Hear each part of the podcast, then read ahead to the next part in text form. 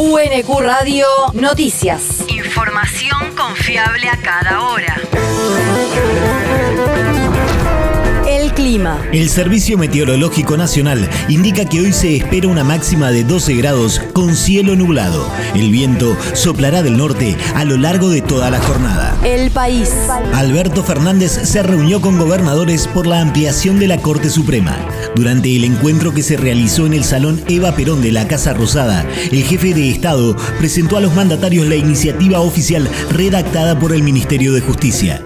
El gobernador del Chaco, Jorge Capitanich, afirmó que los mandatarios provinciales propician la iniciativa de que la Corte tenga 25 miembros, uno por cada una de las jurisdicciones y por el Estado Nacional, conformada con paridad de género.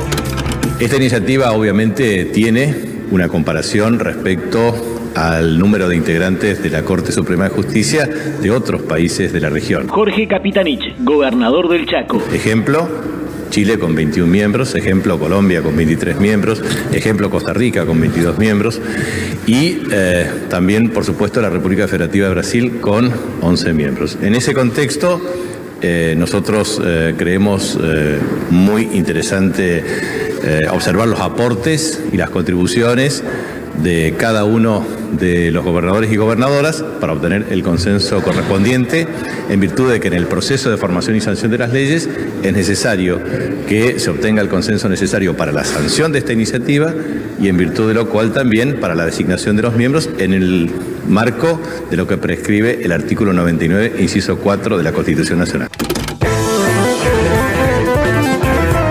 Por su parte, el puntano Alberto Rodríguez A precisó que están cerca de un proyecto común y que hoy lo van a discutir en un nuevo encuentro de gobernadores para presentar una iniciativa definitiva que contenga lo discutido con el presidente.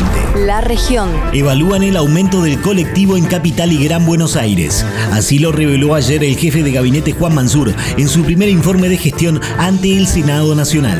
Mansur hizo referencia a las asimetrías entre el interior y el área metropolitana, sosteniendo que cada distrito se tiene que hacer cargo de lo suyo y que no puede ser que todos los argentinos les paguen las líneas de colectivos a los que viven en capital. En ese sentido, adelantó que está en trámite un aumento del boleto del 40% para la capital federal y que hay que seguir avanzando en el traspaso de la gestión del transporte. El territorio. Penitenciarios se capacitaron en género y violencia contra la mujer. Se llevó adelante en la Alcaidía Departamental de Florencio Varela el taller sobre perspectiva de género destinado a las y los agentes penitenciarios, coordinada por los conductores de la Fundación Micaela La Negra, Néstor García y Andrea Lescano. El taller fue expositivo y se visualizaron videos y archivos. También se hizo entrega de folletería con el código QR en concordancia con la ley Micaela. El mundo. Biden quiere que López Obrador lo acompañe en la cumbre de las Américas. Luego de la negativa del presidente mexicano de concurrir al encuentro de Los Ángeles que comienza el lunes próximo si existen exclusiones, la administración estadounidense insistió ayer en la invitación al mandatario azteca.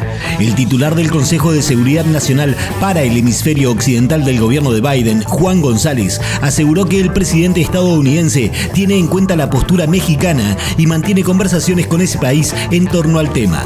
González también manifestó que el desempeño de la cumbre no afectará la cooperación existente entre Estados Unidos y los países de América Latina en un escenario en el que varios mandatarios cuestionaron la organización del encuentro. La universidad. Encuentro Desafíos del Campo Audiovisual en la Postpandemia. yeah. Organizado por la Secretaría de Posgrado a través de la Maestría y Especialización en Comunicación Digital Audiovisual, en conjunto con la Unidad de Formación y Capacitación Docente del Departamento de Ciencias Sociales de la Universidad Nacional de Quilmes y el acompañamiento de la Comisión de Educación de la Asociación Argentina de Estudios sobre Cine y Audiovisual. El encuentro prevé una modalidad abierta con inscripción previa y desarrollo de comisiones de trabajo que pretende debatir sobre el rol de las instituciones educativas, la investigación audiovisual en las ciencias sociales y las experiencias en el audiovisual como práctica múltiple.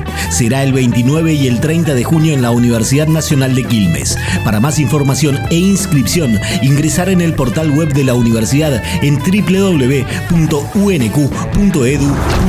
El deporte. Sabatini y Dulco ganaron en el torneo de leyendas. La dupla argentina superó a la compuesta por la croata Iva Maioli y la francesa Mari Pierce por 6-4, 4 y 6-1 y ahora esperan que en el último partido de mañana Golivini y Toseat pierdan ante la pareja rival de ayer.